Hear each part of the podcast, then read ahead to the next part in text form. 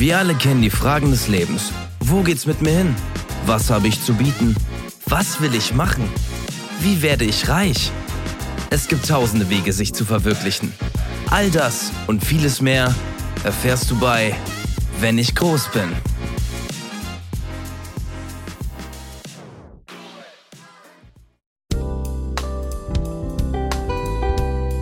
Willkommen, werte Hörer, zu einer Reise durch die schillernden Welten der Mächtigen und Unvergesslichen. Hier in unserem wöchentlichen Podcast enthüllen wir die fesselnden Biografien, die Geschichten von Genie und Tragödie, Triumph und Niederlage. Taucht ein in die verborgenen Abgründe und strahlenden Höhepunkte von Ephraim Pick. Ja, vielen Dank, Andreas, fürs Intro. Andreas ist wie immer heute unser Gastsprecher. Danke dir an dieser Stelle. Wir sprechen heute über Ephraim Pick ähm, aus eigentlich einem nicht so schönen Ein Anlass. Äh, Ephraim Pick ist am 1.12. diesen Jahres 2023 von uns gegangen. Steven, eine Ikone für dich. Du hast gesagt, wir sollten über Ephraim sprechen. Warum? Und dann färbte sich die komplette Badewanne rot. Ähm, Steven, du müsstest dein Buch doch mal kurz zur Was? Seite Was? legen. Es geht schon, wir sind schon Oh, ey, drauf. so, ich, ich lese gerade die, die Biografie, beziehungsweise also viel von, von äh, Ephraims Vergangenheit. Ja. Das fesselt mich so krass. Das war ja, Die Romane, ne? das ist gestört. Ja. Also, was hat der da für Werk? Ich, ich kann, na klar, man kannte ihn. Man kannte ihn. Die großen Dinge kennt man, ja. Die ja. großen kennt man. Aber ich hatte jetzt erst, also mit seinem äh, kürzlich eingetretenen Tod, habe ich mich jetzt erst richtig damit befasst. Und das war ja ein absoluter Virtuose auf seinem Werk und ähm, quasi der Erfinder der guten Romane. Alles, was ich bisher gelesen habe, war, äh, ja, ist hinfällig gefühlt. So, also, was ist schon wenn man so Harry Potter? So, das ja. ist ja nichts mehr dagegen. Wenn man so überlegt, auch die großen, äh, Dan Brown, Stephen King, äh, alle von Ephraim oder mit Ephraim zusammen auch geschrieben und gelernt. Ähm, Du hast gesagt, wir sollen heute über Ephraim sprechen. Mhm. Äh, jetzt abgesehen von seiner ähm, Arbeit als Autor, ist er dir ja vor allem als Künstler immer ein Begriff gewesen und du hast ähm, Ja. mich ja auch mal zu einer Ausstellung, ähm, zum Beispiel vor, ich glaube, knapp 20 Jahren, da waren wir bei der allerersten Ausstellung Mhm, irgendwie. Ja, kann dann kommen. Ähm, die war in, ich glaube, Köln oder so war das. Da haben wir dieses, dieses Spiegelwelten, Mhm. Genau. meine ich, aus allen Perspektiven, ähm, so eine Installationsreihe von ihm. Aber du, du hast ja vor allem ihn als Künstler äh, für diese großen Projekte, für Mhm. diese unangekündigten, diese Shadow Drops Ja. ähm, so beobachtet. Ja, das ist was Gutes angesprochen. Auch diese, das, das war für mich eine reine Selbstreise. Also ich habe mich da auch ganz in ganz anderen Facetten wiedererkannt und ähm, habe ab da auch äh, anders gelebt. Also wir waren ja da erst neun oder zehn Jahre alt und trotzdem war das für mich äh, lebensverändernd. Ähm, aber ja, wie du schon gesagt hast, am meisten fasziniert hat mich diese Installationskunst von ihm. Ähm, ich bin ein riesiger, riesiger äh, Art Attack-Fan, kennst du ja von damals wahrscheinlich noch. Die und Sendung, wenn dann, wenn dann der, der Kollege da mit seiner ähm, Straßenkunst oder so Kunst aus allem Möglichen angefangen hat, so diese, diese Bilder von oben, diese riesigen Kunstwerke, die er Mhm. dann so erstellt hat, das fand ich immer am Aus spannendsten. Stoff meistens und irgendwelche Genau, Materialien. Stoff oder irgendwas, was er halt gerade so hatte, auch teilweise einfach nur straßenbunt bemalt. Und sowas fand ich immer ganz besonders faszinierend. Gar nicht so das Zwischendurchzeug mit dem Bastelkleber, den sowieso keiner hatte. Ähm, das fand ich immer ähm, sehr interessant. Und da hat er ja, da war er auch Vorreiter auf seinem Werk. Er hat sehr ähm, mutige Projekte gemacht, die ähm, vielen Leuten nicht gefallen hat. Da gab es ja auch sehr viel Aufruhr, sehr viele haben ihn ja auch den, ähm, den, den Dracula der Installationskunst genannt. Also ähm, wie Ja. der Name genau kam, weiß ich nicht. Dracula aber der Kunst, glaube ich, sogar genau, ganz weil, allgemein. weil er so irgendwie ja. die, die, die Kunst so ein bisschen versaut hat. So, so ein bisschen äh, mit seinen scharfen Zähnen, äh, metaphorisch gesehen, in den Hals gebissen und damit einfach verdorben hat, diese Kunst. Und ähm, ich bin gar nicht deren Meinung, also nicht der Meinung der Hater. Ich finde, er hatte ganz Großes gemacht, er war sehr mutig und ähm, ja, dann deswegen verstehe ich das nicht. Und es ist ein tragischer Tod, vor allem wie er gestorben ist, das ist, ähm, hat er so nicht verdient, aber ja. Gehen wir, gehen wir auf jeden Fall später noch Auf jeden ein. Fall, ja. Heute wollen wir euch erstmal die Person Ephraim Pick oder Ephraim Pick, ist ja eigentlich ein deutscher Künstler, vorstellen. Ephraim Pick geboren am 26.11.1952 in Brighton, England. Hat dann, glaube ich, da acht Jahre oder sieben Jahre gelebt. Also sind die Angaben so ein bisschen unschlüssig, ist dann nach Deutschland gezogen, hat ähm, jahrelang in Berlin gewohnt, aber auch im Umland, so Brandenburg, eher ländlich und später dann in seine Wahlheimat Baden-Württemberg. gezogen. Da hat er erst im, im Rem, Remswald gelebt, Mhm. ähm, ganz einsam, fast schon eremitartig, nur zu großen Veranstaltungen hat er sein Ja. Gebiet dann verlassen, dann schließlich nach Stuttgart gezogen, dann noch lange gelebt und ähm, ja, jetzt kürzlich ähm, zu Hause verstorben. Mhm. Zur Todesursache kommen wir später. Ähm, wir wollen heute so ein bisschen mit seinem Lebenswerk beginnen. Steven, du hast seine Biografie, vor allem seine Kindheit, heute so ein bisschen für Mhm. uns aufbereitet. Wir gehen in die erste Station, wir gehen nach Brighton. Mhm. Äh, da hat er sieben, acht Jahre irgendwie gelebt, ist da das erste Jahr sogar noch zur Schule gegangen. Ähm, hat bis dato ähm, nur gebrochen Deutsch gesprochen. Er ist halb Ja. Engländer, halb Deutscher. Hat natürlich äh, erstmal nur Englisch gelernt und kam dann nach Deutschland. Diese ersten Jahre in Deutschland, also für Brighton, zu Brighton haben wir ja keine Aufzeichnung, die ersten Jahre in Deutschland waren Ja. besonders hart für ihn. In Berlin. Ja, auf jeden Fall. Er war ja da, ich weiß nicht, acht oder neun Jahre müsste er ungefähr gewesen sein. Ja, Da, irgendwie so gehen sieben, die, acht, neun. gehen die irgendwie so. Meinungen auch auseinander. Und ähm, man hat direkt früh gemerkt in der Schule, also wie du schon angesprochen hast, äh, konnte ja auch nicht so wirklich gut Deutsch. Äh, der, der Vater äh, Peter Pick, also PP Peter Pick, der ähm, hat Ganz kurz so zu dem Namen. Eigentlich äh, hießen sie ja Fick mit Nachnamen. Das ist in England Mhm. ein ganz geläufiger Nachname. Ja. Ähm, also es ist, FIG. Genau, Fake wie die Feige. Ja. Aber es ist halt so, dass, dass es im Deutschen ja so ein bisschen wie Fick klingt. Mhm. Ähm, hat man ähm, dann auf dem äh, Einwohnermeldeamt bzw. Ja. Einbürgerungsamt äh, sich entschieden, daraus Pick zu machen. Genau, und da auch sonst keine weiteren Verwandten mehr da waren, ging Ja. das auch relativ easy. Ähm, wie gesagt, er hat ja dann in der Schule erst Deutsch gelernt. Mhm. Man hat aber auch ganz, ganz früh gemerkt, also das mit den Sprachen, das hat ihm ja schon gelegen. Er hat relativ schnell in die deutsche Sprache gefunden. Ich glaube, zwei Monate oder so hat es gedauert. Dann konnte er sich verständigen Ja, zumindest. er konnte auf jeden Fall ein Kind Alltag echt schnell. Auf ne? jeden Fall. Ja, Kinder saugen natürlich auch viel an Wissen auf. Ähm, das Krasse war, man hat schon früh gemerkt, dass er ähm, ein Rebell war. Er war Mhm. anders als seine Mitschülerinnen und Mitschüler. Das hat man gemerkt. Er hat immer nicht so viel auf die Meinungen ähm, der, der Lehrkräfte gegeben und hat immer so ein bisschen sein eigenes Ding gemacht. Er hatte da auch einen, einen sehr guten Freund von ihm, mit dem er durch die ganze Schulzeit gegangen ist. Die haben auch immer so viel Blödsinn miteinander gemacht und äh, Müll gelabert ohne Ende. Und ähm, da hat sich schon früh rauskristallisiert, Wir können ja gerne sagen, wer das war. Das war Carsten Andersen, Ja. der zusammen mit ihm ähm, in der Schule, in der evangelischen Schule Steglitz in Berlin, ähm, die Freundschaft zu ihm geschlossen hat. Ähm, Ephraim kam in die zweite Klasse, hat Carsten Mhm. kennengelernt und die waren eigentlich unzertrennlich. Genau, ja. Und äh, besonders interessant fand ich, dass er ähm, es gerne provoziert hat, rauszufliegen, aus der Klasse geworfen zu werden. Und ähm, das, wenn das am Anfang der Stunde passiert ist, dann hat man ihn für die Stunde auch nicht mehr gesehen. Die Lehrerin oder der Lehrer ist dann raus, wollte ihn Der wieder hat sein Ding reinholen. gemacht, ja. Und der hat sein Ding gemacht. Der ist dann teilweise raus auf den Hof gegangen, hat dann da schon angefangen, irgendwie Blätter aufzusammeln, Stöcker, Steine und daraus seine ersten Kunstwerke zu kreieren. Und ähm, die, die äh, Kunstlehrkräfte, die fanden das so faszinierend, dass die den dafür teilweise gar nicht mehr angekreidet haben. Die fanden das in Ordnung. Am Anfang war das so, boah, der ist so ein Rebell, der muss richtig erzogen werden. Jetzt so teilweise auch mit dem Rohrstock. Er wurde ja äh, Anfang der 50er Jahre geboren, da war das ja noch äh, gang und gäbe. Er kam auch oft ja, nach die Hause. Lehrer da auch mit Gewalt durchgegriffen haben. Ja, mit, mit Blutergüssen ähm, schwersten Grades, also ganz, ganz schrecklich, ganz schlimme Verletzungen. Aber irgendwann haben die Lehrer, glaube ich, eingesehen, der Junge kann was.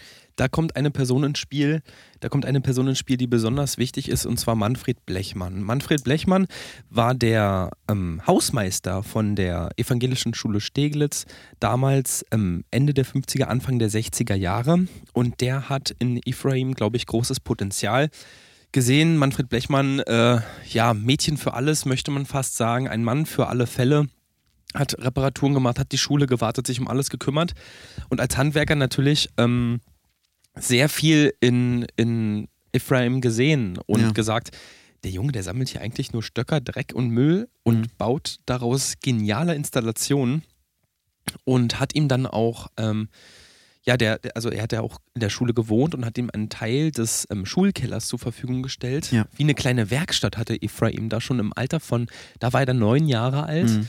in der dritten Klasse, muss man sich mal überlegen, und hat dann da teilweise nach der Schule noch ein, zwei Stunden zusammen mit Manfred Blechmann gearbeitet, indem er sowas wie einen handwerklichen Mentor gesehen hat. Also du meintest ja schon, dass Ephraim sich oft über die Leute gestellt hat, aber Manfred war für ihn wirklich eine Respektsperson, ein Onkel, fast väterlich oder großväterlich ihn aufgenommen und ihm viel auch beigebracht. Die Arbeit mit dem Dremel zum Beispiel, äh, Mhm. unvergessen. Ja. Also die Pfeile, den Hobel, die Grundwerkzeuge, ähm, die dann später auch seine Holz- und auch bildhauerischen ähm, Kunstinstallationen Mhm. darstellen sollten. Schwierig. Manfred Blechmann dann gestorben, sehr früh, sehr unverhofft bei einem Reitunfall Mhm. ähm, im Schulgarten. Ähm, da hat er die Schulkamele irgendwie geritten und ist ungünstig gestürzt. Das hat Ephraim immer wieder äh, sowohl in seinen Kunstwerken, aber auch später in der Literatur verarbeitet. Was glaubst du, Steven? Du kennst dich mit der Kindheit etwas besser aus, du steckst mehr im Stoff. Manfred Blechmann, der Blechmann, Mhm. kam ja auch immer wieder vor, diese Roboter, die, die, diese fast fabelwesenartigen Figuren. Warum ähm, konnte Ephraim nicht loslassen? War es wirklich diese ähm, Art Verbundenheit mentormäßig oder auf jeden Fall. mehr? Weil äh, in seiner näheren Umgebung, also sowohl Eltern, Familie, Freunde, Lehrer, das, das, war alles, ähm, gefühlt waren die alle nicht auf seinem Niveau. Er war ja ein Freigeist. Er hat ganz früh, wie ich ja schon erwähnt habe, angefangen, die Dinge anders zu sehen. Und Manfred Blechmann war der Erste, der genauso dachte wie er. Ähm, für seine beruflichen äh, Ziele später oder seinen Werdegang später war das natürlich, also diese Beziehung zu Manfred, war ja perfekt. Also das, das hat sich ja früh schon rauskristallisiert, dass er mal große Dinge leisten wird. Für sein äh, Schuldasein war es andererseits jedoch sehr schwierig, denn ähm, Auf jeden Fall, es hat ihn abgelenkt, ne? ja, ja, also erstens das, von den äh, anderen Fächern hat ihn abgelenkt, bis auf jetzt Kunst. Aber ähm, seine Mitschüler fanden diese Beziehung zu Manfred Blechmann auch immer alle ein bisschen dubios und deswegen wurde er so ein bisschen abgestoßen. Also außer Carsten Andersen ähm, hat er nie wirklich Anschluss gefunden an die anderen äh, Mitschülerinnen und Mitschüler. Und die haben ihn auch teilweise so ein bisschen gemobbt, gehänselt, meinten so, ja, hier, du und Geh mal zum Blechi, Hausmeister. Ja, ja. genau, was ihr da in seinem Kabuff treibt und bla bla bla, haben ihn dann ähm, mit, mit verschimmelten Broten abgeworfen und Tomaten. Ja, hier, geh doch zu Blechi, lass dich wieder sauber machen von ihm. Alles an den Haaren herbeigezogen, alles Mhm, totaler Schwachsinn. Woher kommen solche Anschuldigungen? Das hat überhaupt keinen Sinn gemacht. Ähm, teilweise wurde vermutet, sie waren einfach nur neidisch auf sein, ähm, äh, darauf, dass er einfach anders war als diese Kinder. Ähm, die waren irgendwie alle gleich. Das waren so die, die Kinder, die, die waren draußen, haben Fußball gespielt und äh, halt immer nur Quatsch gemacht und ihr Leben genossen aus deren, aus der Sicht dieser Kinder. Und deswegen war, ähm, war ja für, für die Mitschülerinnen und Mitschüler immer so ein bisschen komisch. Aber weshalb er, zu deiner Frage, weshalb er nicht loslassen konnte, war, wie gesagt, er war der allererste, der ihn auch unterstützt hat. Er, er kannte sowas vorher Der nicht. erste Supporter. Der erste Ja. Supporter. Und daran hat er festgehalten. Und als der Manfred Blechmann so früh von uns gegangen ist, das war für ihn sehr, sehr einschneidend, hat aber für seinen weiteren beruflichen Werdegang auch so ein bisschen den Grundstein nochmal vertieft. Wenn man jetzt überlegt, ähm, wie du es gerade beschrieben hast, die Beziehung zwischen Manfred Blechmann und Ephraim Pick war sehr innig und die hatten aber nur anderthalb Jahre zusammen. Ne? Dann ist Ja. ähm, der Blechmann schon gestorben und ähm, die Klassenkameraden, also mir, ich krieg da richtig einen Kloß im Hals, weil mich Ja. das so bewegt irgendwie, weil die Klassenkameraden haben trotzdem mit diesem Mobbing nicht aufgehört und haben ihm weiterhin jedes Jahr zu Weihnachten ein Backblech geschenkt. Und auf diesem Backblech waren dann so ähm, Zeichnungen drauf oder das eine Jahr haben sie, haben sie das mit Code beschmiert und ähm, in den Code halt reingeschrieben, ähm, na, äh, möchtest du noch ein Blech oder Ja. ähm, haben Alufolie mit Heroin im Flur hingelegt und gesagt, na, möchtest du ein Blech rauchen? Willst du jetzt der neue Blechmann sein? Ähm, haben ihn einen- einen Schlüsselbund an seinen, an seinen Tonbeutel gepinnt, ohne dass er es gemerkt hat, weil er dann sozusagen symbolisch der Hausmeister war. Ähm, aber Ephraim, und das muss man sagen, der war ja zu dem Zeitpunkt dann schon zehn, äh, Ja. fast el elf Jahre war er dann schon alt, hat trotzdem daran festgehalten, in seiner kleinen Werkstatt an der Schule hat er eine Genehmigung gehabt, weiterhin zu werkeln. Und Carsten stand immer zu ihm und Mhm. sie haben trotzdem die ersten Kunstwerke gemacht und haben den Grundstein für den ersten Roman gelegt. Und auf den möchte ich jetzt zu sprechen Ja. kommen. Der erste Roman, ähm, Das goldene Kalb, ähm, Kalb aber anders geschrieben, als man es kennt, also nicht wieder in der Bibel, sondern äh, K-A-L-P-P, Kalb. Kalb steht ähm, hier für was ganz Besonderes. Ja, ähm, das, das Ding war, dass äh, diese, dieser Roman aus einem der ähm, Mobbing-Angriffe, die du gerade beschrieben hast, ja hervorging. Also Mhm. eine Erinnerung an seine, an seine Kindheit, die sich darin geäußert hat, dass sein ehemaliger Mitschüler ähm, Sören Trump, Trump Mhm. glaube ich, T-R-A-M-P, Trump, Trump, ja. Trump, ähm, der hat äh, ihn einmal in einer Unterrichtsstunde äh, so ein Mittel in sein Getränk getan, woraufhin ähm, er direkt eingeschlafen ist, weggetreten ist. Und ähm, er wurde dann von allen sozusagen ähm, Gold angemalt. Und äh, auf seiner Stirn haben sie raufgeschrieben Blechfrau, was auch wieder angespielt mhm. hat auf äh, Blechmann, Blechfrau, dass er sozusagen die Frau war. Ihm wurde dann auch so eine goldene Perücke aufgesetzt. Und ähm, er wurde komplett Gold angemalt, auch seine Klamotten Gold besprüht das, das macht alles für nicht so richtig Sinn für so ein Kindergehirn, jemandem sowas anzutun. Und ähm, sie wurden, also die haben ihn dann immer das goldene Kalb genannt, das goldene Kalb vom Blechmann, so das goldene Kind vom Blechmann. Und ähm, das, wie gesagt, diese Mobbing-Attacken waren für ihn auch so, ja, jetzt lege ich los, jetzt zeige ich es ihnen richtig. Sollen sie doch machen, sollen sie doch kommen, sollen sie doch kommen, voila, ich mache sie alle weg, ja. So hat er auch immer ungefähr gesprochen. Unter anderem auch äh, ein Zitat aus dem Buch. Mhm. Ähm, und nur ganz kurz um die Handlung des ähm, Romans. Wir können den Roman jetzt hier auf, nee. aufgrund der Zeit gar nicht ja. besprechen. Danach müssen wir auch in die Werbung gehen. Ja. Ähm, um die Handlung ganz kurz anzureißen. Ähm, das Goldene Kalb äh, spielt in der Stadt Kalb. Die, die Stadt äh, steht genau. imaginär für Steglitz, Berlin. Also da hat er so seine Parallelen gezogen. Und es geht darum, dass ein, ähm, ein junger ein junger Künstler, möchte man sagen, ja, er hat es eher als ähm, Bauarbeiter immer beschrieben in dem Buch, ähm, nicht akzeptiert wird von der Gesellschaft. Man sehr, genau. merkt sehr autobiografische Züge. Er wird damit Gold übergossen und es bricht eine Apokalypse aus. Eine ähm, Explosion ähm, radioaktiven Ausmaßes tötet eigentlich die fast gesamte Menschheit. Mhm. Und er, dadurch, dass er mit Gold übergossen wurde in dieser Legierung, kann überleben, ohne Schäden zu haben genau. und lebt fortan als Eremit. Und dann geht es ähm, in der zweiten Hälfte des Buches halt eher darum, wie er es schafft zu überleben, was er für Strategien hat, um äh, das Leben zu bestreiten. Und da sieht man, er hat sich wirklich allein gefühlt, trotz ja. ähm, seines besten Freundes Carsten. Ja, man, man merkt, er nimmt diese Situation und äh, fasst sie in ein großes literarisches Werk zusammen. Ja. Und die Leute, die das dann gelesen haben, die hatten aber auch so ein bisschen Angst, denn äh, du hast ja von dieser Apokalypse gesprochen. Und ähm, er hat ja das Reale in dieses Buch gebracht. Und man dachte auch, dass er das, was im Buch steht, diese Fantasie, mhm. in die reale Welt wieder zurückbringt. Und dann hatten manche Angst, dass er diese Apokalypse hervorruft und dass er vielleicht irgendwie andere Menschen attackieren könnte. Denn, ähm, ja, aber Pick, gewalttätig, also er hat sich zwar gewehrt, er, aber er war nie gewalttätig, war, war nein, nie. aber sie waren trotzdem ihm gegenüber immer so ein bisschen skeptisch. Er kam, aber er hat es auch provoziert, er hat es aber auch absichtlich provoziert. Er kam zum Beispiel einmal eines äh, Tages äh, in die Schule, da war er, glaube ich, schon, ähm, ich weiß nicht, elf, zwölf und hatte ein Messer dabei ein ganz stumpfes Buttermesser, was ja an sich wahrscheinlich keinen Schaden anrichten könnte. Er wurde Absolut, dafür ja, ja. auch früh bestraft. Und dann dachten die immer so, ah, der, der, Junge könnte gefährlich werden. Warum kommt er jetzt mit diesem stumpfen Buttermesser an? So, das, das, das macht keinen Sinn. Und deswegen dachten auch später immer die Menschen so, wenn er in diese eine Richtung geht, von real in Fantasie, geht er dann vielleicht auch von Fantasie zu real und tut Menschen weh.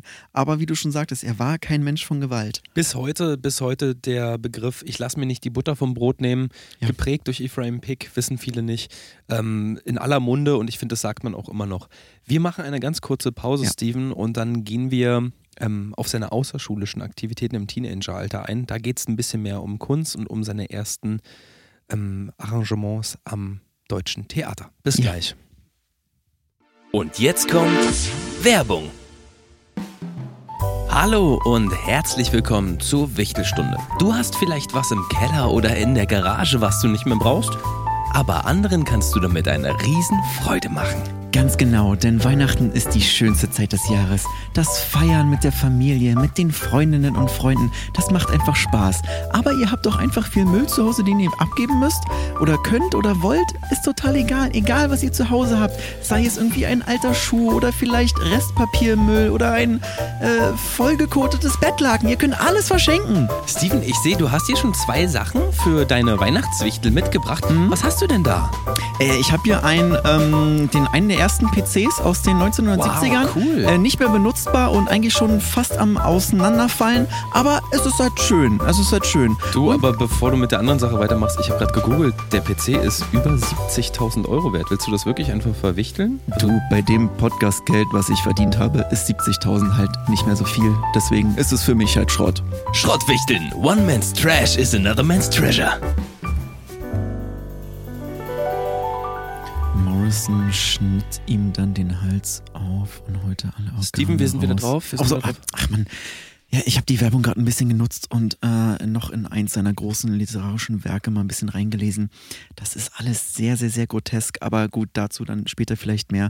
Felix meinte ja gerade schon, wir wollten ein bisschen äh, von seiner Teenagerzeit erzählen und ähm, in der er auch immer rebellischer geworden ist. Also das hat so ein bisschen ähm, exponentiell zugenommen gefühlt, dass er ähm, ja als Kind schon wild war und dann immer, immer wilder wurde. Ähm, wir haben es vorhin schon angedeutet, er war so ein bisschen Einsiedler, ein Eremit. Er hatte zwar seinen einen Freund Carsten und auch Manfred Blechmann, den er dann verloren hat. Aber es gab einige Kunstlehrer, du hast es vorhin ja schon auch angedeutet, die ihn unterstützt haben. Ja. Unter anderem wird da eine Lehrerin ganz, ganz besonders wichtig. Und zwar die Rita Wilbach. Rita Wilbach war eigentlich, wenn man so möchte, ähm, wieder eine Mentorfigur, aber hat was anderes in ihm geweckt. Während Manfred Blechmann ihn eher gefördert hat im Bereich Handwerk, vielleicht auch Kunst, Installation, wie führe ich Sachen durch, war Frau Wilbach. Er hat sie immer nur als die gute Rita beschrieben, Mhm. auch in, in, seinen, in seinen äh, Werken oder in seinen Tagebüchern. Ähm, die gute Rita hat ihm eigentlich alles über Regie und Schauspiel beigebracht. Ähm, genau, später dann. Also sie, sie war ja ähm, Kunstlehrerin, wie du schon richtig angedeutet hast. Und sie war ähm, eine der Lehrerinnen, die das so ein bisschen anders gehandhabt haben. Also damals ging es ja schon früh um, um Noten, um Leistung in der Schule. Und äh, wenn irgendjemand mal nicht direkt äh, mitgemacht hat, Rohrstock raus und komplett weggeprügeltes Wir Kind. müssen vielleicht kurz dazu sagen, dass Ephraim Pick nicht schlecht in der Schule war. Nee. Also ganz im Gegensatz. Wir haben zwar gesagt, er war ein Rebell und ein äh, äh, wilder Rowdy in den Augen der Studienräte damals. Er war aber immer gut ja. von den Und ähm, genau, äh, Rita hat es aber dann ähm, nicht so gesehen wie äh, die Kollegen. Und sie hat den Kindern eigentlich nie direkte Noten gegeben und ähm, auch keine, keine Bewertungen, sondern sie war Kunstlehrerin, die ähm, so ein bisschen offener war. Das, was dort produziert wurde von den äh, Kindern, das war immer perfekt. Und es hatte immer die Bestleistung, denn Kunst kann man nicht so richtig bewerten. Und sie war da eine der Vorreiterinnen, auch weshalb er ihr immer sehr, sehr dankbar war, dass sie die erste war, die das so gesehen hat. ja, die das nicht nur so gesehen hat, sondern die, die ihn auch gefördert hat. Also ähm, Rita als Lehrerin, muss sich vorstellen, die Studienräte ähm, und Lehrkräfte dort sehr ja, auf Disziplin pochend, ähm, teilweise mit, mit irgendwelchen pädagogischen Maßnahmen, mit Gewalt gedroht. Und Rita war die Einzige, die die Schüler auch mal in den Arm genommen hat oder Mhm. mal auf die Schulter geklopft hat, auch mal einen Kuss auf den Mund gegeben hat, wenn die besonders gut äh, die Hausaufgaben gemacht haben. Und ähm, er hat da ja wirklich eine Menge mitgenommen. Ähm, wir reden die ganze Zeit über Freunde und über Figuren, die ihn inspiriert haben. Wir kommen auch gleich zum Thema Schauspiel. Aber warum hat er diese Liebe von vielleicht Manfred Blechmann oder auch von Rita Wilbach so genossen, Steven? Sein Elternhaus war ja alles andere als einfach. Ja, da bekomme ich auch gleich wieder Gänsehaut. Ich glaube, er hat einfach in Manfred und Rita ähm, die Eltern gesehen, die er so nicht hatte. Denn, ähm, ja, mir, mir kommen auch fast schon die Tränen gerade. Zu Hause lief es so, wie ähm, er es sich niemals hätte vorstellen können. Er, er war immer stolz auf seine Arbeiten, aber seine Eltern haben das halt nicht so gesehen. Wenn er dann so Ja. seine neuesten Kunstprojekte gezeigt hat, dann äh, von den Lehrern gab es ja nicht so viel Prügel, aber die Eltern haben dann schon gut angesetzt. Da hat äh, die Mutter den Latschen ausgezogen und den Jungen durch die ganze Wohnung getreten. Ist halt schon kritisch. Er war eigentlich immer so stolz. Er meint, also am Anfang kam er immer, ja, Mama, Papa, hier guck mal, das und das habe ich heute gemacht. Und dann, ja, was soll das denn für ein Dreck sein? Das ist doch Mhm. nichts. Bring doch mal richtige, gute Noten mit nach Hause. Mach doch mal tolle Projekte, wie dein Vater oder hier wie ich damals als Kind. Ich war so eine tolle Schülerin, bla bla bla. Man muss dazu sagen, Eltern hochgebildet, ähm, die Ja. Mutter ähm, Ärztin. Äh, eine der ersten Chirurginnen überhaupt ähm, Mhm. in Deutschland, die Chefärztin wurde, war zu der Zeit, ähm, man kann sich heute gar nicht vorstellen, war zu der Zeit undenkbar, als Frau Klar. Chefärztin zu werden. Ähm, und ähm, hat eigentlich ähm, viel auch für die feministische Bewegung getan. Äh, aber ähm, als starke Frau halt auch Hand angelegt an ihrem Sohn, was ich Ja. überhaupt nicht in Ordnung finde. Der Vater als Architekt, daher vielleicht auch ähm, Frames ähm, Affinität Mhm. zu bauen. Ähm, sein Vater Peter schon damals in, in Brighton äh, große Gebäude gebaut. Man kennt äh, die Peter Bridge zum Beispiel, die ähm, nach Brighton quasi führt Mhm. oder auch das ähm, äh, Doghouse Building, was wie eine riesige Hundenhütte ähm, aussieht. Aber als, ähm, ja, ich würde sagen, so Ratssitz für die Politik immer noch genutzt wird. Und wenn du halt sowas im Hinterkopf Mhm. hast, auch als Sohn, als Ephraim, da weißt du natürlich, da ist eine Menge Druck da. Man könnte jetzt denken, wenn der Vater auch sowas ähnliches, also nicht ähnliches, aber ein ja, vergleichbares Gebiet gemacht hat Ja. beruflich, dass er das ähm, unterstützt hat, was sein Sohn gemacht hat. Aber ganz im Null. Gegenteil. Gar Er nicht. stand auch extrem unter den Pantoffeln seiner Frau. Also seine Frau hatte da wirklich ähm, richtig, richtig das Sagen. Und damals zu den Zeiten, da war es ja so klischeehaft, der Mann bringt das Geld nach Hause und der Mann ist der Chef. So eine veralteten Muster halt. Und ähm, das war da komplett umgekehrt. Und er hat sich ähm, komplett immer unterbuttern lassen, hat auch nie seine Meinung gesagt. Und wenn die Mutter dass ihn da das so quer durch die sagst, ja. Wohnung getreten hat, dann äh, hat er das ja ängstlich unterstützt, weil wenn er da wieder, wieder, wie- Widerworte gebracht hat, beziehungsweise Peter-Worte in dem Fall, Ja. dann gab es für ihn genauso links und rechts eine. Und davor hatte er immer Angst, deswegen hat er da immer mitgemacht. Das würde auch natürlich Ephraims Verhalten erklären. Also das Wort Unterbuttern passt da ganz Ja. gut. Also ich erinnere ähm, an den Vorfall, wo ähm, Margaret ähm, ihren Mann eingeschmiert hat, mit, mit Butter angezündet hat und in den Schnee geworfen hat, ihn gelöscht Ja. hat, wieder mit Butter Ja. eingerieben hat, wieder angezündet, wieder Ja. in den Schnee geworfen hat, obwohl er eigentlich als Architekt in Brighton sehr erfolgreich war, in Deutschland hier aber kein Bein auf dem Boden bekommen hat. Ähm, das, also hat dieser Aufstrich, dieser Grundaufstrich, Brot und Mhm. Butter, hat für Ephraim eine große Bedeutung gehabt. Mhm. Dieses Messer, was er damals auch zur Schule mitgebracht hat, das hat er gar nicht mitgebracht, um damit zu drohen oder seinen Mitschülern Nein. damit Paroli zu bieten, sondern eigentlich eher als Statement. Als Statement der Gesellschaft, sich nicht die Butter vom Brot nehmen zu lassen. Genau, das war für ihn auch so ein bisschen Verteidigungsmechanismus. Wenn das ihm passiert, dann hat er sozusagen immer dieses Butterbrotmesser oder Buttermesser dabei, um sich Und Butter, wieder ein Stück Butter hat er ja auch immer dabei. Ja. Hat dann immer so ein bisschen angefangen zu riechen. Wieder ein Mobbingpunkt, was Ja. die Kinder genutzt haben. Ja, hier äh, äh, Butter, Butter Peters Sohn, der ganz weirde Butter Ephraim.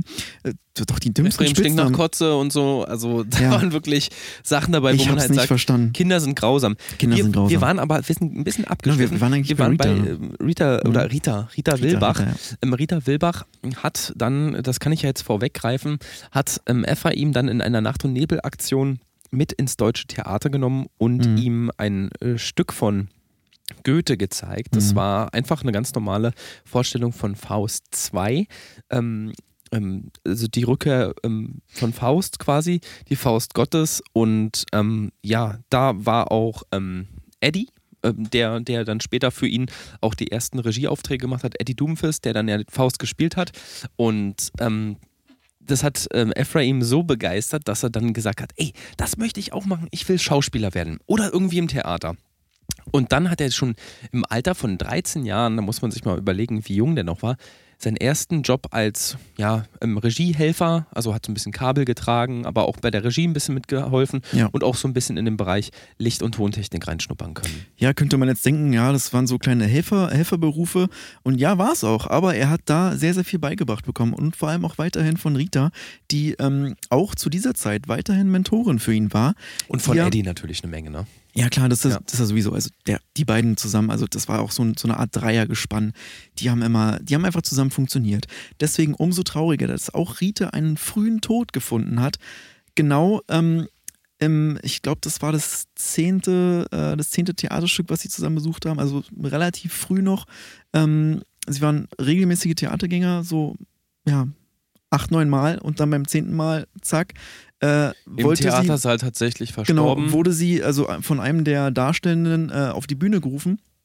Und ähm, bei dem Bühnenbild ist dann ja ein bisschen was zusammengeklappt. Sie ist im Boden eingebrochen. Von oben ist dann äh, ein Hammer runtergefallen, genau auf ihren Kopf. Ein sehr grotesker Tod. so ein Amboss war das Der, genau, eigentlich, so, ne? so ein Amboss. Wie im Comic sah das aus. Total, also die Leute, das Publikum hat gelacht. Und Weil die- geklatscht, Geklatscht, applaudiert. weil die dachten, das wäre, das gehöre dazu. Aber nein, es Also war ein Rita- sehr, sehr Rita schlimmer Tod. tatsächlich zugejubelt. Man hat gesagt, geniale Vorstellung, Standing Ovations.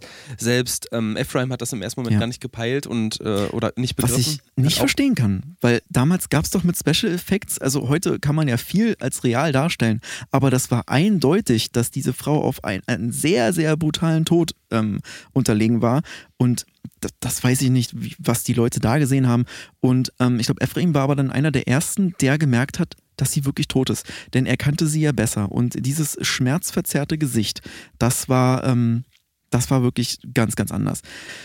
Ja, so viel zu seiner, zu seinen ähm, frühen Theater, theaterischen ähm, Leistungen. Wir würden jetzt einmal noch ganz, ganz kurz in eine Werbung und dann ähm, in den nächsten Lebenspart von ihm, in sein frühes Erwachsenwerden, beziehungsweise seine Anfang der 20er, was er da alles geleistet hat. Seine ersten Stücke, seine ersten Filme und auch seine erste Regiearbeit. Bis Ja. gleich. Und jetzt kommt Werbung.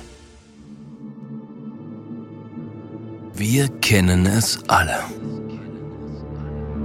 Der Feind im eigenen Bett. Manchmal nimmt man diese Geräusche subtil wahr, ganz nebenbei. Manchmal weiß man gar nicht, was das gerade war. Der Geruch steigt dir in die Nase und du denkst, hier stimmt was nicht. Diese Gase sind gefährlicher als du denkst. Deswegen haben wir ein Produkt entwickelt, was dich davor schützt. Nasoprotect gegen Furzgeruch und Durchfall im Bett. Daraufhin riss er sich alle zehn Fingernägel So, raus, Steven, wir werden wieder drauf. Zeh- Hallo und herzlich willkommen zurück. Wir sind immer noch beim Lebenswerk von Ephraim Pick, der leider am 1.12.2023 seinen Tod fand. Ja. Viel zu früh, wie wir finden. Denn ähm, wir wollen heute noch äh, drei Filme besprechen, beziehungsweise eigentlich ist es ein Theaterstück und zwei Filme. Mhm. Sein ähm, erster Film, den er rausgebracht hat, obwohl er schon auf der Theaterbühne aktiv war, aber den ersten Film, den er rausgebracht hat, war Der kleine Schwarze und der Entdecker. Ein Film über eine Safari. Worum geht's da? Ja, also ähm, was wenige wissen, er wurde ja in seinen Teenagerjahren ähm, ja immer als der kleine schwarze Bub bezeichnet, da er ähm, immer so ein bisschen als der dreckige Junge angesehen wurde. Diese, diese Genau. wilde Jugendphase, dieses rebellische, dieses dreckige Raw-Sein und sowas. Da, deswegen kam dieser Spitzname. Auch durch dieses Handwerken, ne? Immer Genau. Und ähm. Dieser, äh, dieser Safari-behaftete Film war auch wieder eine ähm, Ode an die verstorbene Rita. Denn wie du vorhin schon erwähnt hast, Rita war eine andere Art von Lehrerin. Sie hat die ähm, Schüler auch mal irgendwie auf den Mund geküsst und äh, sie ging auch sehr Klar. offen mit ihrer Sexualität um und kam auch oft ja fast nackt in den Unterricht, hat unterrichtet und ähm, dieser dieser erste Film, dieses erste Meisterwerk, ähm, das war auch vor allem in den frühen, äh, was war es dann, Ende 60er, Anfang 70er Jahren, Ja, es war 69, sieb- also 69 Wurde- gedreht, 70 ins Kino gekommen. Genau, wurde als sehr kritisch angesehen, da äh, die meisten Darstellenden tatsächlich komplett nackt waren, was gar nicht eigentlich zu dem Thema gepasst hat, aber auch wieder repräsentativ war für seine Ideen, für seine Umsetzung. Denn Mhm. dieses, ähm, diese Safari, das macht eigentlich keinen Sinn, dass da fast alle nackt sind. Aber er wollte einfach ein Statement setzen. Das Statement ähm, ist einfach die Liebe zum Schauspiel. Und ich muss sagen, die Darsteller sind zwar alle nackt, außer der Safari-Leiter, gespielt von Klaus Otto Nagosnik, den man heute vielleicht eher aus so Quizshows kennt, der einen Hut getragen hat, ansonsten nur mit einer Tukanfeder bekleidet war. Er wollte, also Ephraim wollte einfach im zarten Alter von 17 Jahren, als der Film gedreht wurde, wollte, dass der Fokus auf die schauspielerische Genau. Leistung gesetzt wurde. Es wurden auch gar nicht so explizite Szenen, äh, Szenen irgendwie inszeniert, wo man jetzt ähm, die ähm, primären und sekundären Geschlechtsmerkmale der Darsteller gesehen hat, sondern es wurde sehr viel mit Zoom-In gearbeitet, die Ja. Gesichter, die Expression, der Ausdruck und auch die Stimme. Die ersten zehn Minuten des Films sind ja eher so, ja, fast gehalten wie ein Märchen oder so. Es gibt einen Erzähler, gesprochen auch von Klaus Otto Nagausnik, der so ein bisschen in die Geschichte einführt. Und dann gibt es die große Safari, die Tigerjagd und am Ende ähm, auch dieses, dieses große Festessen, was ähm, sehr inspiriert ist. Mhm. Ähm, aus den Asterix und Obelix Comics oder andersrum, man weiß es nicht genau, wer hat wen ähm, hier inspiriert. Der Film an sich, wie, wie ordnen wir den ein? Also er hat komödiantische ähm, Passagen, es ist auch irgendwie wie eine äh, Tragikomödie, manche Sachen sind sehr ernst, es ist ein Drama irgendwie, aber Ja. es gibt auch einfach brisante Action-Szenen. Ja, es soll einfach die, äh, es soll alle Facetten des Lebens darstellen, glaube ich. Deswegen auch diese Nacktheit. Du kommst ähm, nackt auf die Erde und ähm, musst dir dann deinen Weg bahnen. Das war so ein bisschen Richtig, seine ja, Absicht. stimmt. es sollte, es sollte nie eine direkte Handlung sein. Also es gibt zwar diese, diese Safari als Hauptgeschichte, aber im, im Fokus steht der Mensch an sich. Das Dasein des Menschen, der, der Werdegang des Menschen. Und das hat er so interessant dargestellt. Viele haben den Film angefangen und dachten, boah, was ist das für ein widerlicher Porno? Ähm, dabei ging es gar nicht darum. Also die, die waren zwar nackt, aber Nee, vor allem Ende der ja. 60er, Anfang der 70er, da, da war das noch nicht so, da waren die Menschen noch nicht so offen. Da fing dann zwar so ein bisschen so diese hippie-mäßige Zeit an, wo die Leute offener wurden. Und ich glaube auch, dass dieser Film ein, ähm, ein Meilenstein war, weshalb diese Offenheit bei den Menschen überhaupt erst angekommen ist. Das war der Grundstein dafür, dass die Menschen gesehen haben, nicht alles, was mit Nacktheit zu tun hat, ist unbedingt in pornografischer Absicht, sondern das ist auch ein Kunstwerk. Wir haben den Film zuerst genannt, er hat zwar davor auch schon Arbeiten am Theater ähm, geleistet, aber wir haben den Film natürlich jetzt genannt, ähm, weil Steven hat es ja gerade richtig angesprochen, er hat natürlich den Leuten aus dem Herz gesprochen und der Film war komischerweise, obwohl es eine europäische, deutsche, deutsch-französische Produktion war, in den USA sehr erfolgreich, weil es da die gerade die äh, 69er-Bewegung gab und diese Ja. Freiheitsgedanken und so weiter. Das zweite, was wir vorstellen wollen, in seinem jungen Alter, zwei Jahre später, im Jahr 1963, ähm, äh, er uraufgeführt in Basel in der Schweiz, ähm, war sein großes Theaterstück. Drei- 73, oder? 69 kam ja schon der, der erste Film raus. Äh, 73, entschuldige Ja, bitte, ich ja. bin, bin jetzt schon mit den Ja, Jahren durcheinander. Hast natürlich recht, 1973 in Basel aufgeführt, Faust 3. Die ähm, Faust Gottes kehrt ein weiteres Mal zurück. Inspiriert natürlich nach Goethes Werken Faust und, äh, und Faust 2. Und da hat er einen alten Bekannten, der ihn noch begleitet hat, sein letzter Mentor, der tatsächlich noch am Leben war, Eddie Doomfist, wieder reaktiviert, der ähm, als Regisseur an seiner Seite war, auch das Casting für ihn gemacht hat und ein ganz tolles Theaterstück inszeniert hat. Ihr könnt es heute noch schauen. Mhm. Es läuft jedes Jahr in der Zeit zwischen Februar bis März in Hamburg in Deutschland. Aber wenn ihr zum Beispiel aus der Schweiz kommt, läuft er eigentlich ähm, nahezu ganzjährig, also ab der Wintersaison in Basel. Steven, dieses ähm, Werk Faust 3, die Faust Gottes, kehrt ein weiteres Mal zurück, hat Ja. mit dem ursprünglichen Faust gar nichts zu tun, sondern erzählt eigentlich die Geschichte eines gebrochenen Mannes. Genau. Ähm, anfangs wurde er ja auch dafür wieder extrem kritisiert. Es hieß so, ja, immer, du, ja. du, äh, du Goethe für Arme, du Goethe auf Wish bestellt, so, äh, was, du kannst ja nichts selber. Äh, AliExpress Goethe, klauen, Ti- Timo genau. Goethe, ja, also da waren Ja. ganz viele Und- so eine Bezeichnung. Was kannst du denn selber? Du klaust immer nur. Und ähm, das, das, das stimmte nicht. Denn er hat zwar äh, die Idee aufgegriffen von Goethe, aber es war ja, wie du schon meintest, eine komplett andere Geschichte. Deswegen verstehe ich da auch die Kritik nicht. Und seine Kunst wurde leider, leider, leider nie so wirklich verstanden. Und ähm, die Handlung. Ja, die ist sehr, die ist sehr schwer. Die ist sehr, sehr schwer. Diese erste Szene, ich glaube, die hast du ja äh, auch unter Tränen gesehen. Ähm, Wahnsinn. Kannst du kurz umschreiben, wie, wie diese erste Szene auf dich gewirkt hat? Und du weißt ja, ich, ich betrachte sie tatsächlich etwas kritischer als du. Ja, also ich habe das Stück ja ähm, erstmalig mit dir zusammen gesehen. Du hattest vorher schon einmal Mhm. geschaut. Wir sind extra nach Basel gefahren und ähm, in der Hauptrolle Jan-Josef Liefers, der da den ähm, Peter Frankmann spielt, der die Hauptperson dieser Geschichte sein soll. Und Peter Frankmann ist ein einsamer Mensch, Ja. der zu Hause wohnt. Ähm, der in einen Bürojob hat. Man erfährt nie genau, was der Job ist. Das, das wird nur in ein paar Sätzen erwähnt. Und er sitzt zu Hause alleine, masturbierend, ähm, an seinem Esstisch, während er mh, einen ja, halb aufgegessenen Hackbraten mit Rotkohl und Klößen vor sich zu stehen hat und ähm, äh, guckt fast, ja, hypnotisiert, apathisch in der Gegend rum und masturbiert.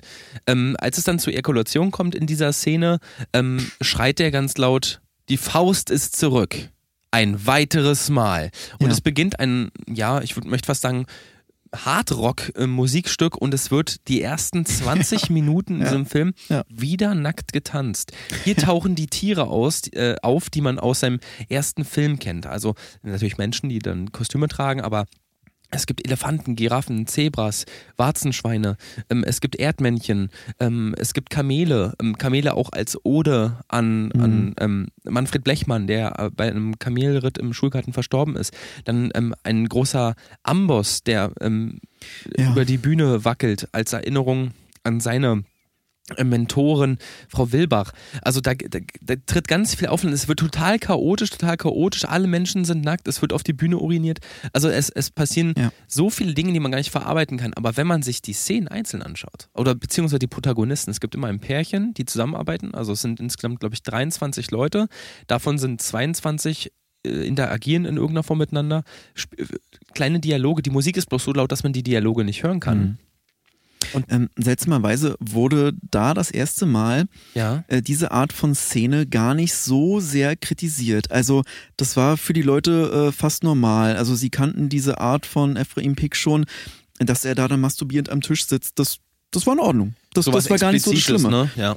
Was äh, das, das Groteske war, dass er ja seine ausgestopften toten Urgroßeltern mit am Tisch hatte. Ach, das habe ich vergessen zu erwähnen. Stimmt. Ja. Das war nämlich der Punkt, wo die Leute meinten, gut, der sitzt da äh, mit seinem Ding in der Hand und macht halt gut, whatever.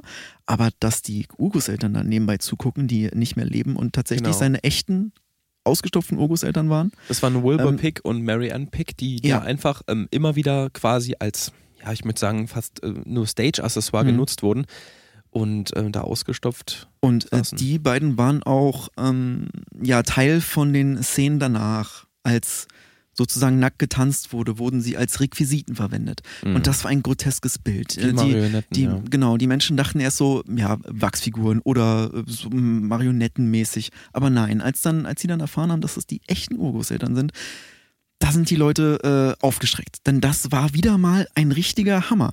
Die Leute waren, waren es schon gewöhnt, dass er ein bisschen extravagant war, aber das war neu. Und ähm, da wurde er dann auch das erste Mal auch zensiert. Die ersten Jahre lang, also ein Jahr lang lief das ja sozusagen frei, da, da war das okay. Aber als die Leute dann sehr, sehr spät verstanden haben, was da wirklich passiert ist, wurde er zensiert. Und da, ähm, das war für ihn ein großer Bruch. Er war der Meinung, die Leute verstehen meine Kunst nicht, ich mache alles falsch. Und da fing ja auch dann eine ähm, lange depressive Phase für ihn an. Ich glaube letztendlich die Zensur und auch das ähm, Verbieten für ein, einige Jahre war das Stück ja verboten, ähm, rührt aber nicht daher, dass äh, nur die ähm, Urgroßeltern als Requisiten, die ausgestopften Mhm. ähm, Urgroßeltern als Requisiten verwendet wurden. Das Stück endet mit dem ähm, Suizid von ähm, dem Protagonisten dieses Stücks und dieser Suizid ist natürlich sehr gut inszeniert gewesen, weil wir wissen alle, Jan-Josef Liefers, der lebt immer noch, ist alles in Ordnung. Ja. Ähm, der hat aber als junger Mann ähm, das so gut gespielt, dass die Leute immer geglaubt haben, da ist wirklich jemand im Theatersaal verstorben. Auch hier wieder eine Erinnerung an Rita Wilbach. Ganz Bevor genau. wir zu seinem dritten entscheidenden Werk in, seiner jungen, ähm, in seinem jungen Erwachsenenleben kommen, möchten wir noch eine kleine Werbung für euch machen und dann sind wir gleich zurück mit dem Film Der Pinguin, der den Schlitten erfand. Bis gleich. Bis gleich. Und jetzt kommt Werbung. Äh, du sag mal, Felix, ich habe hier gerade dein neues Notizbuch entdeckt. Ja. Das ist, das ist ja cool. Also Ja. ich muss sagen, es ist ja sehr handlich mit dem Stift auch da dran. Mhm. Ich habe nur eine Frage. Ähm, Ja. Auf allen Seiten sind ähm, Nacktkarikaturen von dir. Hat das irgendeinen Hintergrund? Ja, ich beschäftige mich gerade so ein bisschen mit Aktmalerei und ähm, habe bisher noch kein Model gefunden und deswegen stelle ich mich nachts meistens so für drei bis vier Stunden selber vor den Spiegel, versuche mir das einzuprägen und dann aus dem Gedächtnis heraus selber Karikaturen von mir anzufertigen. Aber ich meine, es sind jetzt fast 1500 Seiten. Wie, wo findest du die Zeit? Also du musst ja nebenbei auch noch irgendwie arbeiten. Was? A arbeiten? Du machst jetzt hauptsächlich Karikaturen. Ja, natürlich. Ja gut, ist auch eine Lösung. Sei Künstler, mach nichts und verdien damit dein Geld oder lieg dem Staat auf der Tasche. Sie küsste ihn dabei zärtlich auf den Mund, doch biss dabei So, wir sind wieder drauf. Zunge auf. Achso, ach Mann. Herzlich willkommen zurück. Wir sprechen jetzt leid. über ähm, das dritte entscheidende Werk und damit auch, ja, seinen allergrößten Durchbruch. Hm. Der Film, ähm, der sagt euch bestimmt allen was. Viele wissen vielleicht nicht, wer der Regisseur war oder der Drehbuchautor. Ja, es ist Ephraim Pick, der Pinguin, der den Schlitten erfand. Eigentlich ein Familienfilm oder als Familienfilm angelegt. Worum geht's, Steven? Genau, ähm, das war, ich finde, fast schon sein provokativstes Werk. Denn äh, es war früh klar, wie, wie war er drauf? Und dann war ja diese lange depressive Phase, in der er erstmal gar nichts gemacht hat. Und Ja. dann kam er mit diesem Film zurück und boom ins Gesicht. Und er dachte sich, gut, wenn die Leute meine Kunst nicht verstehen, dann gibt's hier jetzt das Allerextremste. Und er ist in eine ganz andere Schiene gefahren, weil er, wie gesagt, das Gefühl hatte, niemand hat ihn verstanden. Und äh, der Film dreht sich darum, dass einfach nur so eine Art, ähm, ja, der Stuntman ist ein als, als Protagonist, der einfach äh, auf einem Schlitten einen Abhang herunterfährt und eine riesige Lawine hinter sich herzieht. Und es soll ja eigentlich. Also es ist auch ein Stuntman, genau. Genau, also genau es es ist ja ein Stuntman. Genau. Und ähm, der zieht dann eine riesige Lawine hinter sich her und äh, wird sozusagen verschüttet, ist wochenlang vermisst und ähm, seine Familie sucht ihn verzweifelt, äh, sendet äh, jegliche Hilfskräfte, Hilfskräfte hinaus und die ihn alle verzweifelt wochenlang suchen. Und ähm, dann eines Tages beenden sie die Suchaktion für den Tag, kommen nach Hause und der, der Stuntman sitzt ganz ruhig am Familientisch und isst. Was isst er? Ein, ähm, ein Hühnerschenkel und daneben ein, äh, ja, ein großes Fass sozusagen voll mit Rinderblut, was er immer wieder, also den Hühnerschenkel immer wieder in das Rinderblut tunkt und äh, genüsslich davon abbeißt. Und das ist auch schon wieder, es soll zwar ein Familienfilm sein, aber er möchte auch wieder so ein bisschen zu seinen Wurzeln zurück und provozieren. Ähm, was genau waren die Reaktionen der Menschen auf diesen Film? Ja, also im, zunächst einmal war natürlich das, die Begeisterung groß, ob dieser Special Effects, die Lawine, ähm, der Waldbrand, Ja. ähm, aber auch diese, vorher nicht, diese ja. Suchtrupps. Ähm, das war so zur Zeit, wo auch Star Wars langsam in die Kinos kam, aber man, man dachte, es geht nur mit Science Fiction. Nein, das geht auch ganz realistisch. Und man hat gesagt, die Effekte sind genial und auch die Polizei, wie sie dann sucht, die ähm, Küstenwache, die das Wasser auch noch nach leichten Mhm. Teilen absucht. Was letztendlich mit ihm passiert ist, wurde erst im zweiten Teil, der Pinguin, der den Schlitten erfand, Teil 2, aufgeklärt, denn da wurde aus der Sicht des Stuntmans, ähm, wir haben den Namen glaube ich noch nicht gesagt, Nee, haben wir noch nicht, stimmt. ähm, gespielt ähm, von Dan Aykroyd, äh, der hier den, den jungen Timo spielt. Und Timo, der keinen Nachnamen hat und die gesamte Familie auch die ganze Zeit keinen Nachnamen hat, Mhm. ähm, ist nämlich bei diesem Lawinenunfall in ein Erdloch gerutscht und quasi in eine, ja, ich möchte fast sagen, Unterwelt ähm, abgedriftet, die von Pinguinen bewohnt wird. Und diese Pinguine haben ihm eigentlich ein gutes Leben äh, Mhm, geschaffen. ja, ja. Frei von Stress, frei von Sprache und Kommunikation. Es ähm, wird im ganzen Film eigentlich nicht geredet. Man hört zwar manchmal den ein oder anderen Gedanken von Dan Aykroyd, äh, Schrägstrich Timo, aber ähm, in dem Film im Teil 1 geht es ja eher um die Suchaktion. Mhm. Dieser Film ähm, zeigt aber auch Leichenteile. Dieser Film zeigt auch ähm, wirkliche Unfälle. Also es gab zum Beispiel eine Szene, in der der Sohn Timothy ähm, auf einen Baum klettert, um ein bisschen Überblick über die Lawine zu kriegen und dann von dem Baum fällt und mit dem Auge in einem Ast landet. Das ist tatsächlich Hm. passiert. Man dachte mal, genialer Effekt, der ähm, junge Darsteller, ähm, den wir heute wahrscheinlich nicht mehr kennen, äh, ähm, Steven Schuster, ähm, ist da auch wirklich vor Ort verstorben und die Kameramänner haben einfach raufgehalten, weil Ephraim Pick im Hintergrund geschrien hat, film das Ganze, film das Ganze, es ist super, wenn der Sohn verstirbt, es ist genial. Ja. Und ähm, das ist auch die einzige ähm, Szene, wo ich sagen muss, die hat einen kleinen Fehler, weil man sieht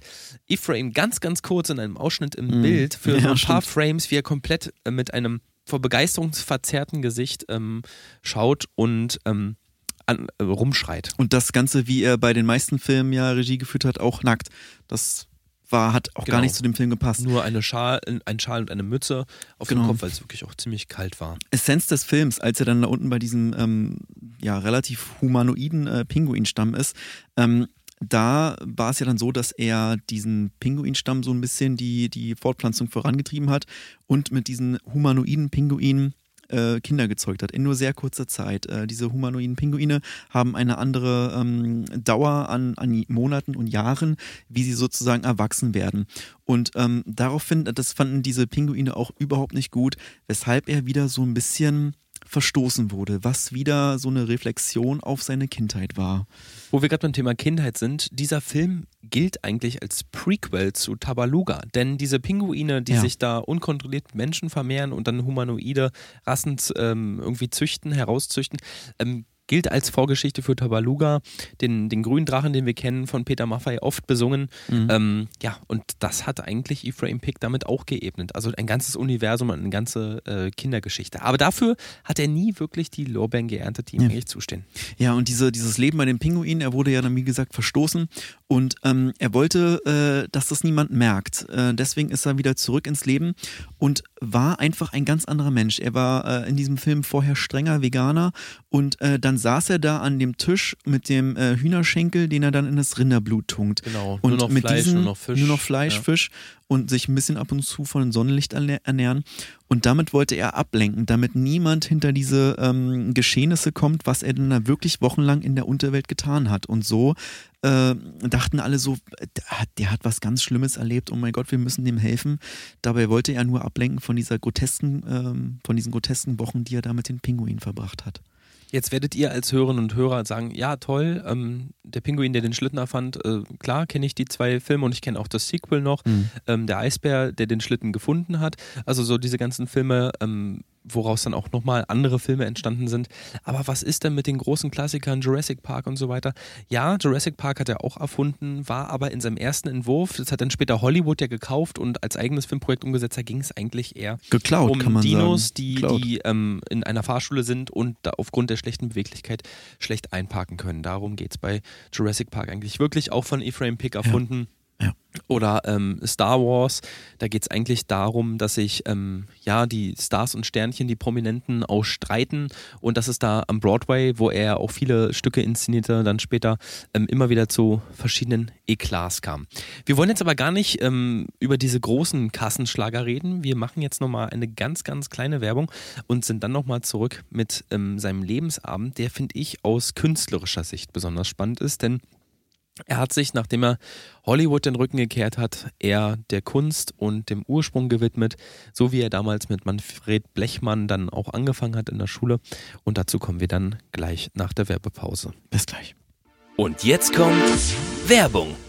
Boah, Steven, du musst mir, hm, du musst mir das Rezept für diesen Aufstrich geben. Das ist boah, irgendwie würzig, aber auch süßlich, süßlich, säuerlich.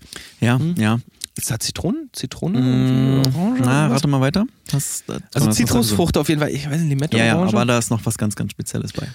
Also es schmeckt auch so ein bisschen geräuchert, so Rauch, Rauchpaprika. Ja, ist schon, mh, nee, also geräuchert ist es. Geräuchert ist es auf jeden Fall. Mm, Aal? Nee, ich sag's dir einfach. Okay. Es ist geräucherte Hornhaut.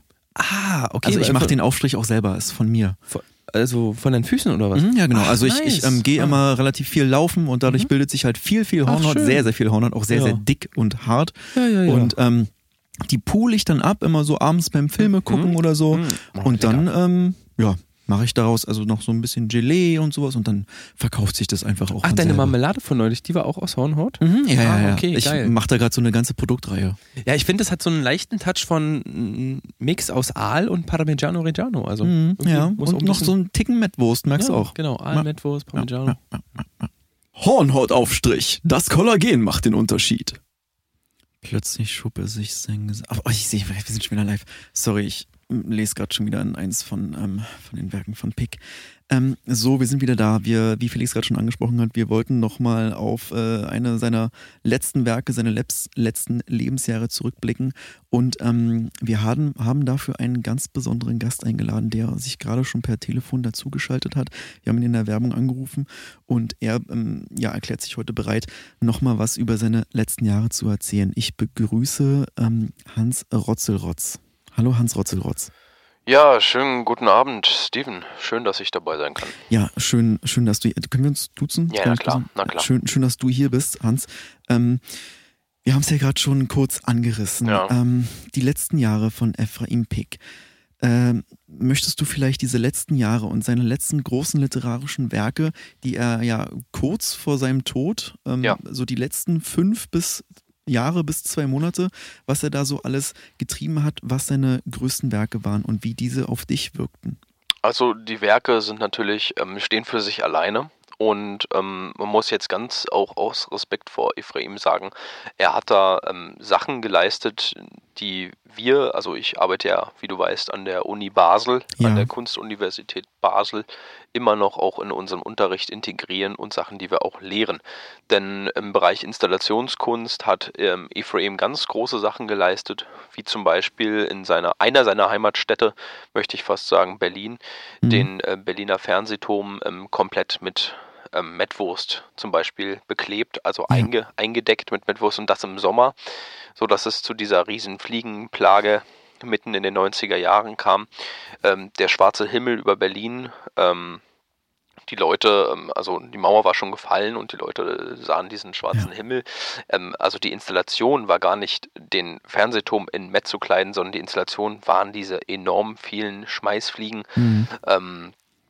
Und zur gleichen Zeit hat am anderen Ende der Stadt ähm, ja, er hat ja Hundekot gesammelt über Jahre. Ja. Den hat er angefeuchtet mit Öl und Wasser und hat den dann ähm, auf einer Straße, die man heute auch noch ähm, sehr gern betritt, das ist nämlich die Bergmannstraße in Berlin, ähm, ja. komplett eigentlich mit Kot bepflastert, woraufhin diese Fliegen, die am Alexanderplatz in einem ganz bestimmten Flugbild, Schmeißfliegen möchte ich fast sagen, dann äh, auch darüber geflogen sind und ähm, es kam zu vielen Verkehrsunfällen, die Leute sind angehalten, keiner hat mehr gearbeitet. Also die ganze Welt, ganz Berlin hat den Atem angehalten. Und das sind Sachen, wo ich sagen muss, ähm, die Tierwelt auch so zu nutzen für seine, für seine Zwecke und, und da auch ähm, irgendwie die Welt lahmzulegen und zu sagen, ey, haltet inne, das ist Kunst, das ähm, zeichnet ihn sehr aus.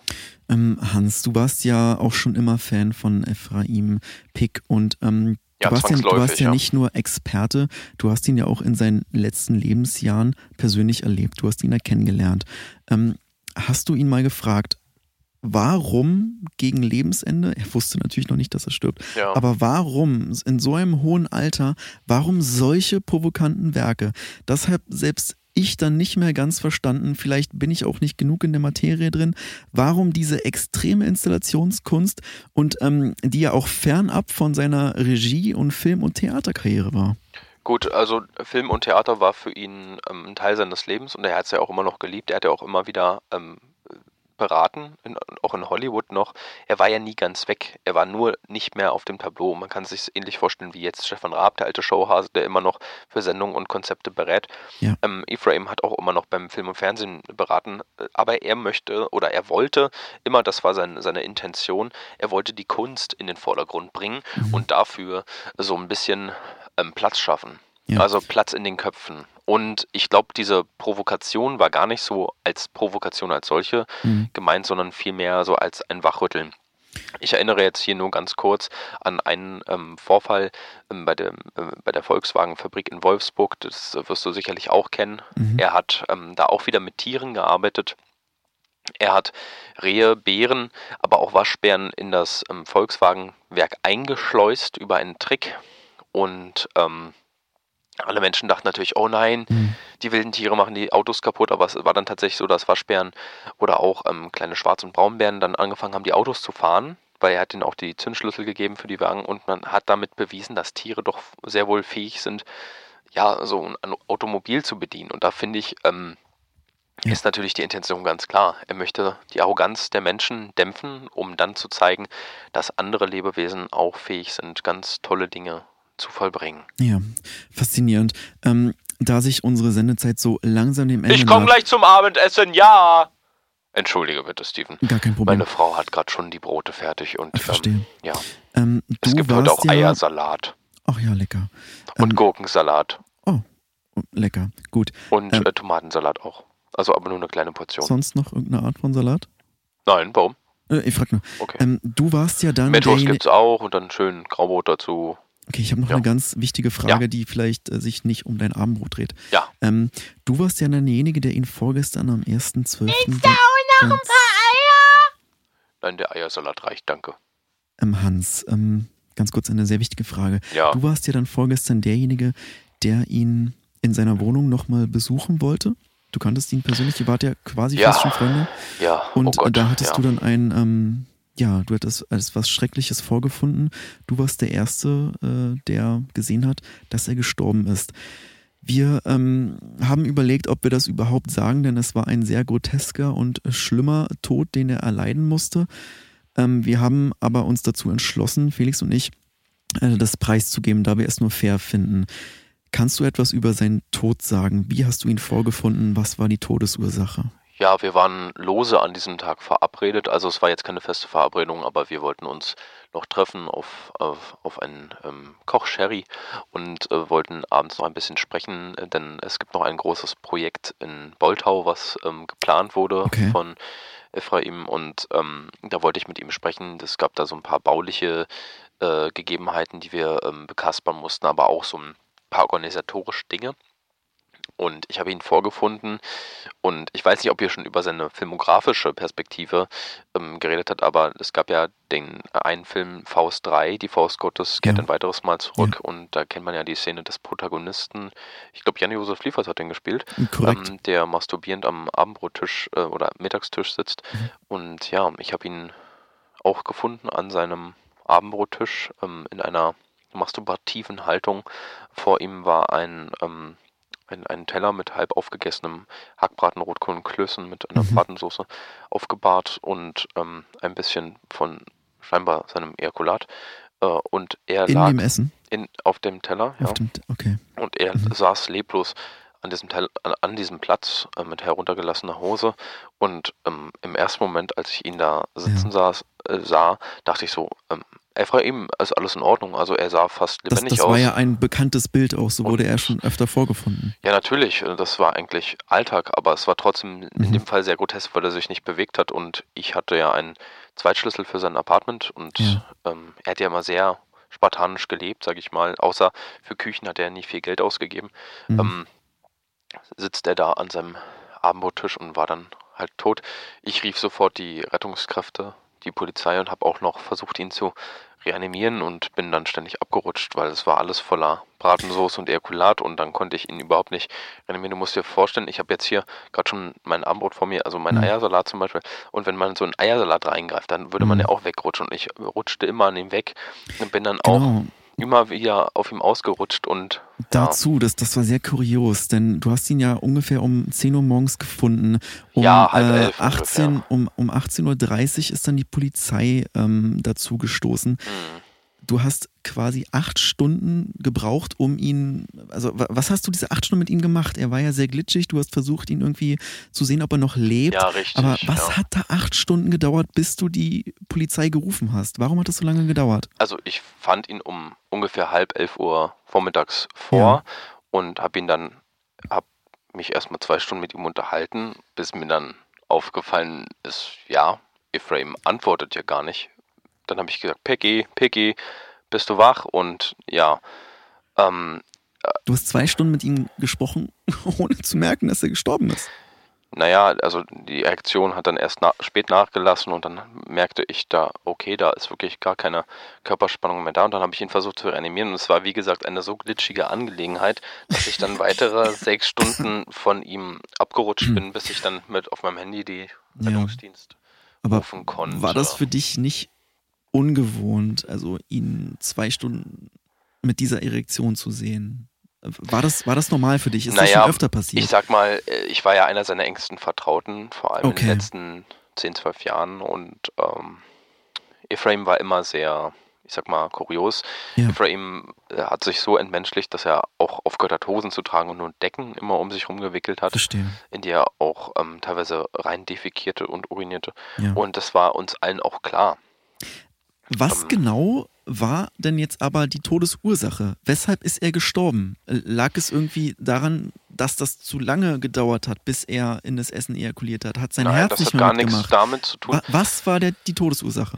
Man vermutet, ähm, also die Gerichtsmedizin hat ja noch kein offizielles Statement rausgegeben und ich glaube, das wird auch noch ein paar Monate dauern, aber ähm, auf die Schnelle haben die Forensiker, die ja dann vor Ort waren, ich bin ja dann noch ein wenig geblieben, war ja eh schon da, ähm, haben vermutet, dass er tatsächlich ähm, ja so auf natürliche Art und Weise einfach von uns gegangen ist.